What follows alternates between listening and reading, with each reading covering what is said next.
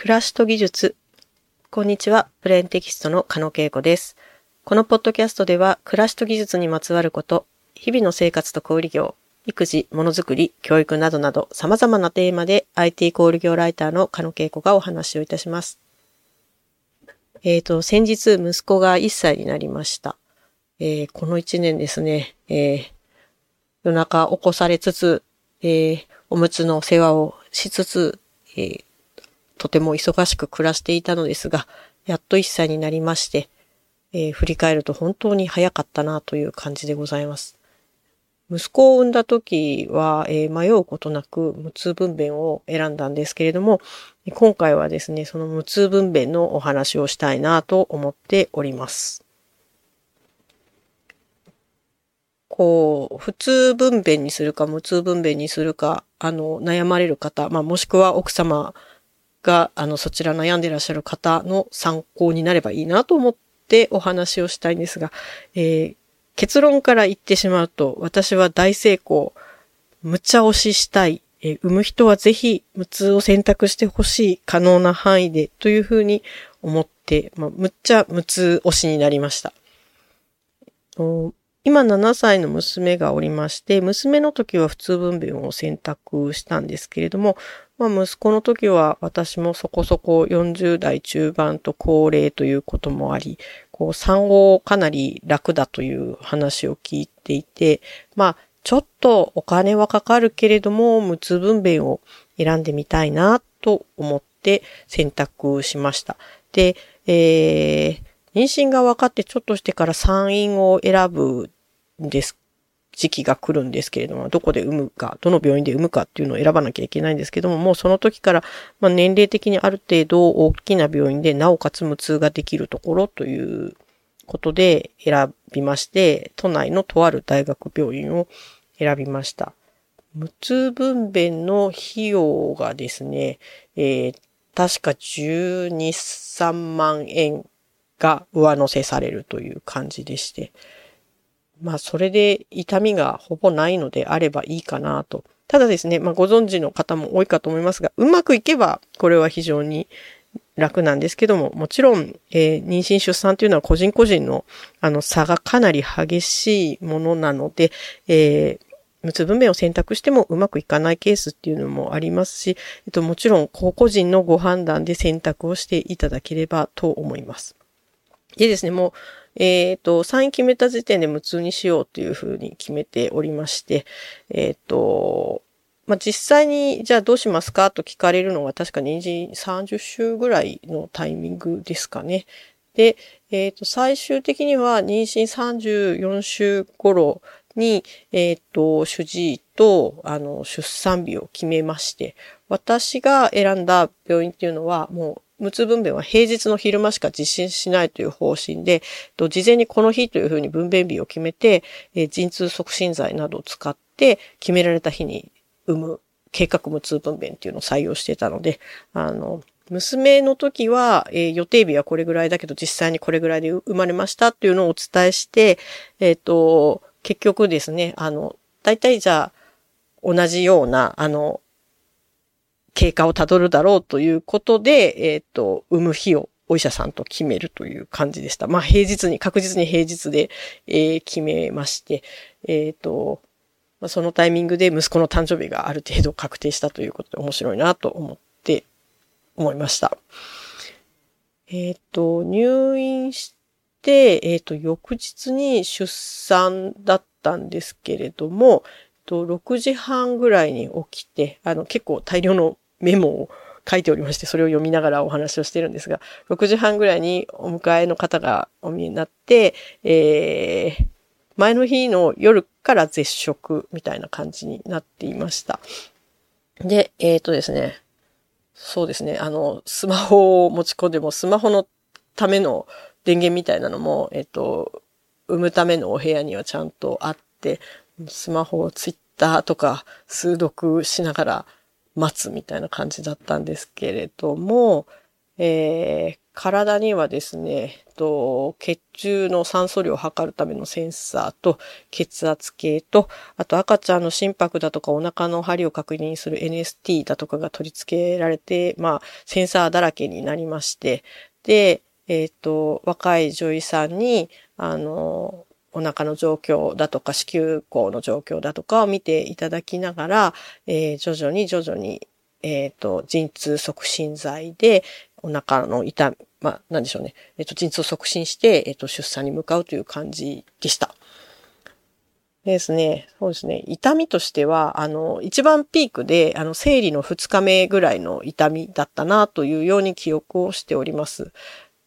まあ、生理の2日目も人によってかなり差があるんで、ちょっとわかんないんですけれども、えっ、ー、と、助産師さん曰く、えー、痛みのレベルは10が最大で、1と2が軽くて流せるような痛みで、3、4が生理痛の激しいやつで薬を飲みたくなるなと思うレベルで、5になるとスマホをいじれなくなると。で、10だと死んじゃうぐらいの痛みだということで、まあ、私はピークが3か4で、まあその4の痛みを目指して、えっ、ー、と、麻酔を調整していきましょうという感じになりました。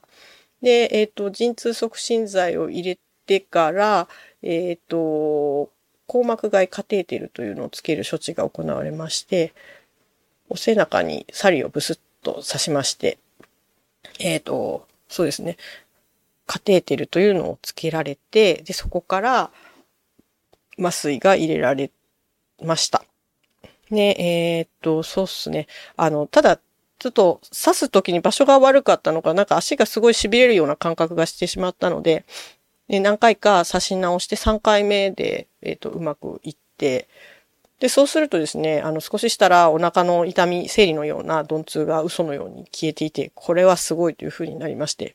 で、10時ぐらいに夫が来たんですけれども、あの、私がすごい平然とした顔をしておりまして、もう娘の出産の時はそんな状況じゃなかったよねって言って、えー、本当にびっくりしておりました。で、えっ、ー、と、麻酔科のお医者さんが1時間ごとに来てくれたのかな、確か。で、えっ、ー、と、麻酔の機器を確認するのに氷を足にピタッとつけたりとかして、えー、どこまで効いてるか確認してくれたりですね。えっ、ー、と、で、結局、その氷は全く感じなくても、これは麻酔が効いてるよねっていう感じだったんですけど。で、えっ、ー、と、自分で麻酔の量を増減できるということで、あの、ボタンを、痛みを感じ、あまりにも痛くなったらボタンを押してくれれば麻酔の量が増えて、えっ、ー、と、痛みを消すことができますみたいな感じだったんで、えー、すごいなと思ったんですけど、結局私は麻酔が効きすぎてしまったようで、ほとんどそのボタンを押さずに終わってしまいました。で、えー、あと夫せっかく来てくれたんですけれども、あまりやることがなくてですね、まあ普通に喋って、喋ったりスマホを見て、えー、朝10時ぐらいから過ごすという、こう、不思議な空間でして、結局、1時頃まで、えー、何も起きずですね、あの、人工的に破水をさせて、えっ、ー、と、出産を進めたような感じです。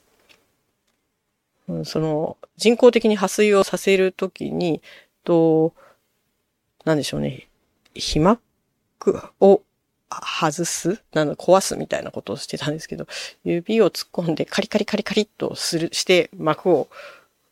破るみたいな、えー、作業が女医さんにしていただきましてですね。なんかこう手技みたいなのが出産ってすごい大事なんだなというふうに思ったりもしました。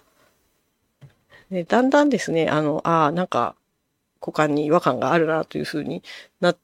てきたんですけども、それでもなかなか降りてこないので、えー、アドバイスを受けて、こう、ベッドの上でですね、あぐらを組んで座って、やっぱりスマホいじってるみたいな感じで、